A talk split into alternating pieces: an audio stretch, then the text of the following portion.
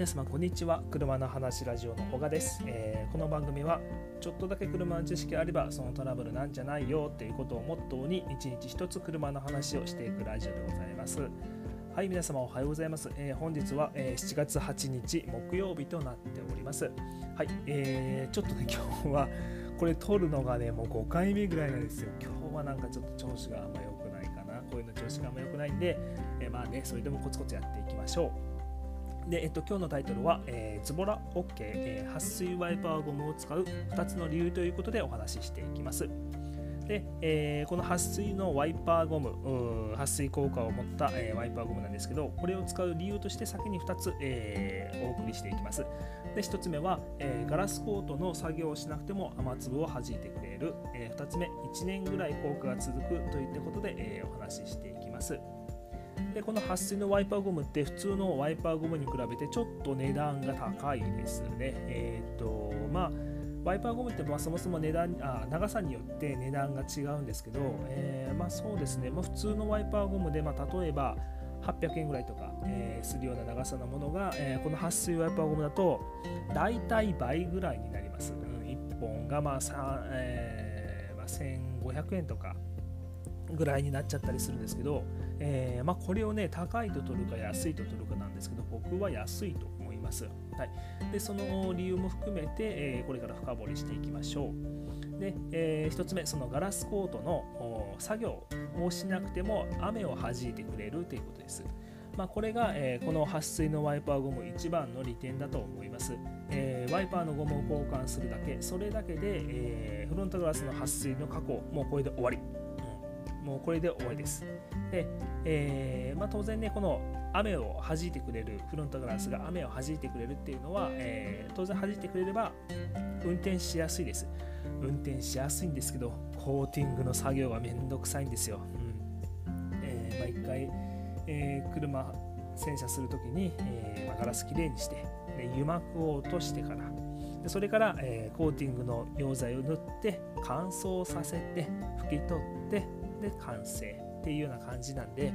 まあ、それを全部すっ飛ばして、えー、このゴムを交換するだけでも撥水の加工の作業は終わりなんでこれはね結構結構かなりお手軽ですね、うん、で、えー、2つ目、えー、1年ぐらいの効果が続くということです。はいで、えー、これね結構効果が長続きして、えー、まあ、普通のガラスコートって雨が降るたびに、えー、まあ、ちょっとずつちょっとずつそのコーティングが、え流れていきます。はい、でプラスワイパーを動かせばその分ワイパーを動かした箇所は、えー、コーティングが、ま削れて剥がれていくんでその部分でも効果が薄まっていきます。でこの点、えー、撥水のワイパーゴムであれば、えー、ワイパーを使うだけ動かすだけで、え、撥水の効果を何て言うかな継ぎ足すような、えイメージですね、え継ぎ足すようなことができるんで、え結果1年ぐらい、まあ、そのあんまりその何ですかね、えー、普通のガラスコーティングのように、えー、ポロポロポロっと水を弾く、まあ、その水の弾き具合は正直ちょっと弱いです。弱いんだけどある程度の水弾きっていうのがずっと長く続くんで、えー、ここはねもうズボラな人にはだいぶおすすめです。はい。で、えまあ、メンテナンスの手間は、え、減りますので、え、例えば、えまあ、奥さんが乗ってる車とか、セカンドカーとか仕事で使う車とか、うん。まあ、自分のメインカーじゃない車、えーまあ、自分のメインカーは結構がっつり、えー、ガラスコートをしますんで、えー、そうじゃない車。だけど、まあ、ある程度、まあ、当然水をはじ雨雨を弾いてくれた方が、えー、雨の日って運転しやすいので、えー、そういう車にこそこれがおすすめだよっていうお話です。はい、じゃあ今日の話をまとめていきましょう。今日の話は撥水のワイパーゴムを使う2つの理由ということでお話ししていきました。1つ目は、えー、ガラスコートの作業をしなくても雨を弾いてくれる。で、2つ目、えー、1年ぐらい効果が続くということでした。で、まあ、そのガラスコートの作業ってやっぱり結構手間かかるんで、えー、まあ、自分の車は、えー、がっつりしてあげて